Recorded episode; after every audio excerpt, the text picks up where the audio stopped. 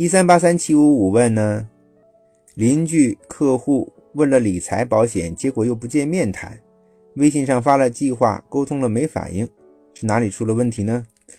哇，这是个开放性的问题，很多很多个理由啊，没有办法陈述清楚啊。比如说，客户只是听别人讲理财，他只是了解一下，根本没有想买。比如说，他考虑了你的产品之后觉得不好，有别人推荐，他已经购买了。比如说，他作为邻居不好意思跟你开口要优惠，跟别人要了优惠。再比如说，你始终没有机会跟他见面，但是在单位呢，哎，有同事在做，就把他的单就签了。总而言之啊，嗯，他不跟你见面，沟通没反应，很多很多个原因。当然，还有一种可能呢。就是他很忙啊，没有时间考虑这件事情，也许没有成交。老师告诉你是什么意思呢？